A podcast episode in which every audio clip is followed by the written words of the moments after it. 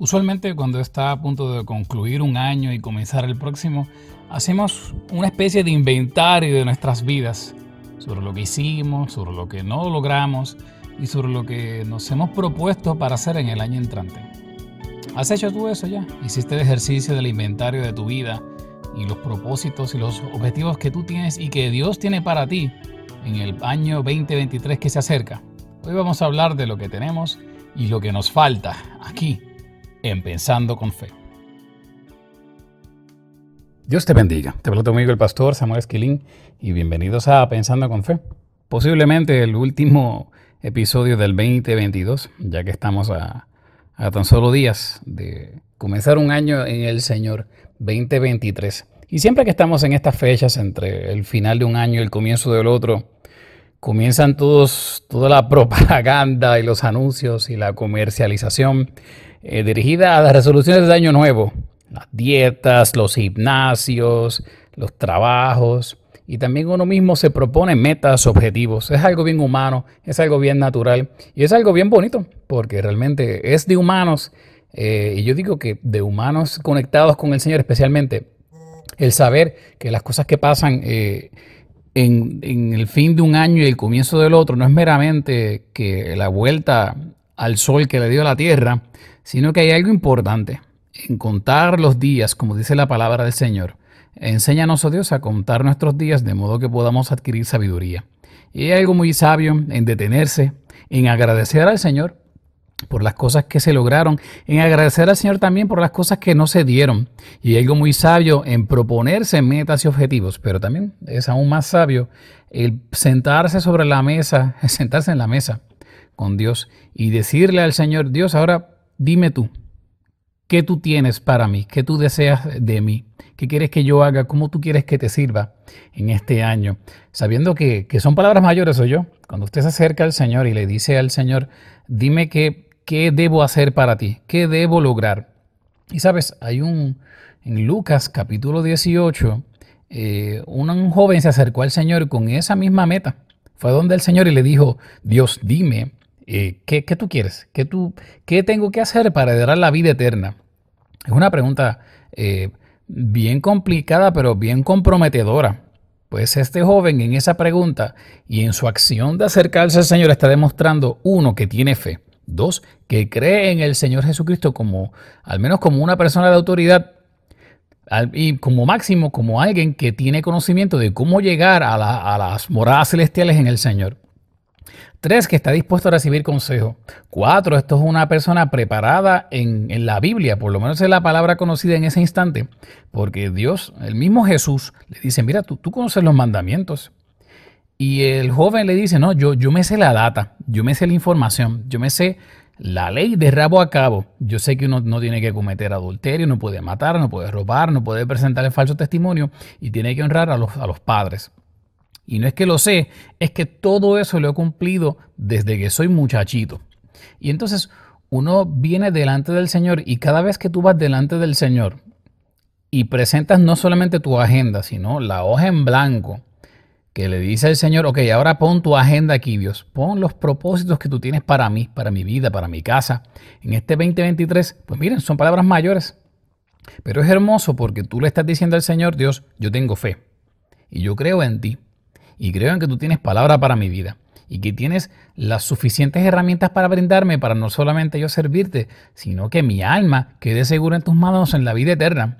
Así que hasta ahí vamos bien. Este joven rico hasta ese momento nos ha dado un panorama precioso y poderoso de cómo debemos hacer ahora que se acerca este nuevo año. Pero los que conocemos el pasaje sabemos que hubo un escollo. Porque entonces, tan pronto el joven rico le dice a Jesús, yo me sé toda esta información bíblica y la he cumplido, así que yo me he portado bien. El Señor le dice, ah, pues te falta una cosa. Todavía una cosa te falta.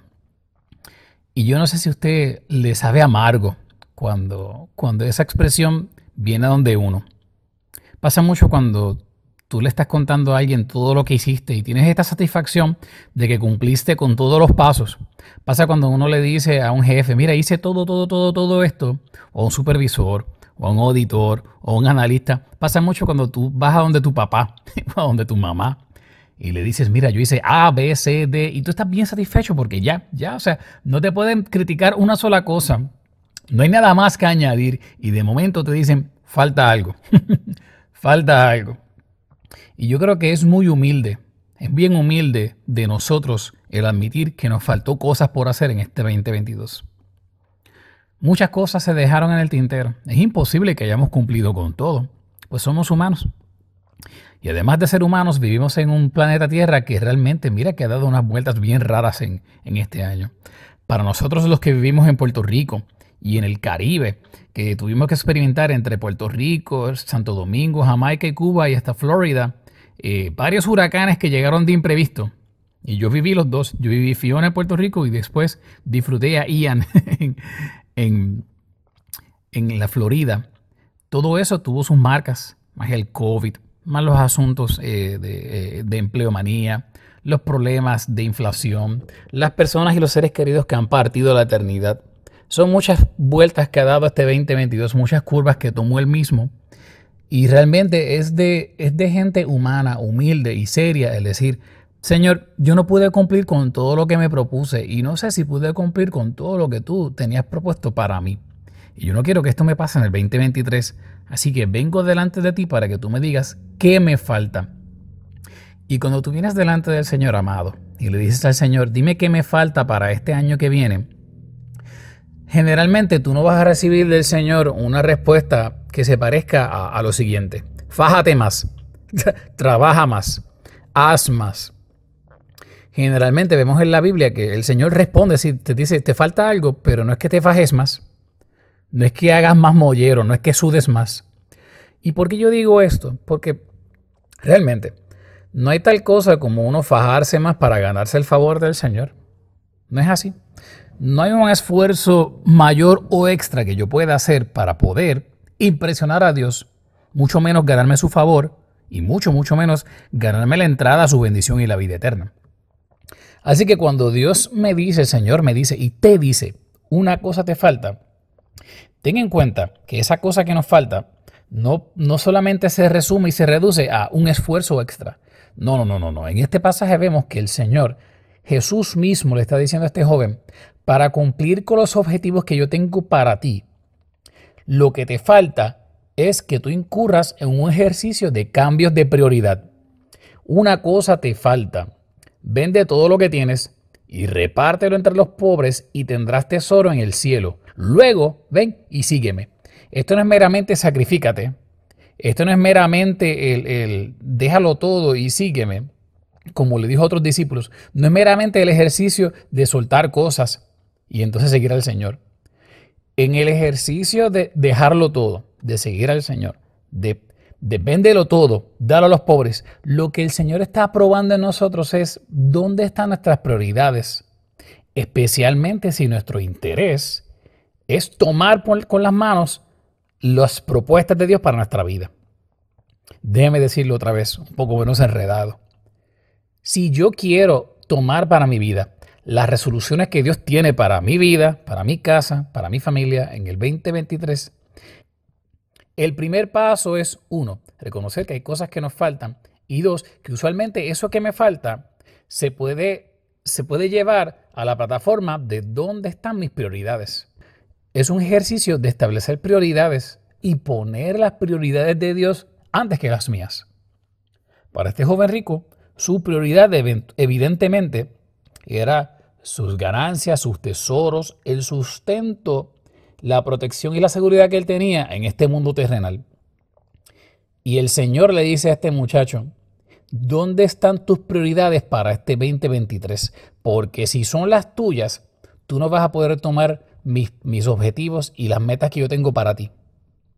Te me vas a quedar en el camino. Me vas a seguir y como vas a tener en tu mente, en el cerebelo aquí atrás, tus prioridades, tus intereses, en algún momento te me vas a quedar a mitad de camino y entonces va a llegar el final del 2023 y vas a volver a lamentarte que no cumpliste ni con tus objetivos y mucho más importantes, con los del Señor. Así que cuando el Señor se te acerca y te dice, te falta algo, Te falta algo para que este 2023 sea un año donde haya gloria, victoria y tú tengas no la satisfacción meramente, el gozo de que tú cumpliste con los objetivos del Señor en tu vida. Mira a ver primero en el outlook de tu espíritu, en la agenda de tu corazón, qué está en prioridad. Porque si en prioridad está tu interés, estamos comenzando mal. si entre las prioridades que tú tienes para el 2023 están tus causas, tus objetivos, tus planes, tus intereses. No le estás dando espacio para que Dios ponga lo suyo, su carta, su tarjeta, su propuesta primero, que es donde debe de estar.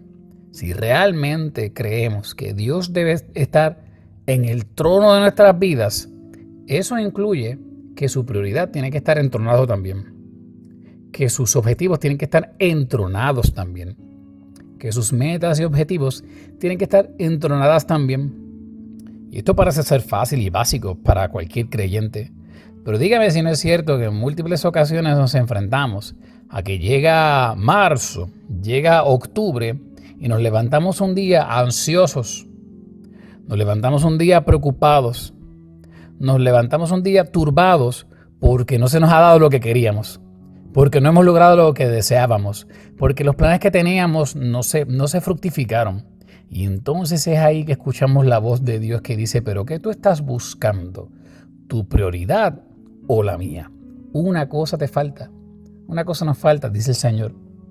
Oye, qué bueno que el Señor nos da sobre aviso antes de que comience este año entrante, para que entonces podamos nosotros abrir nuestras agendas, las agendas del alma, del corazón, y decirle al Señor, Dios, tú ves eso que yo puse ahí en primer lugar, bórralo, pon tu propósito, aleluya. Eso que yo puse como primer objetivo, sácalo, pon el tuyo primero.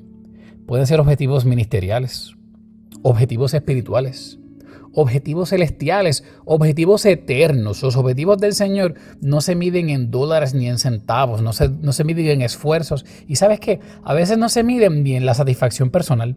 Son objetivos que, que redundan en el beneficio de otro.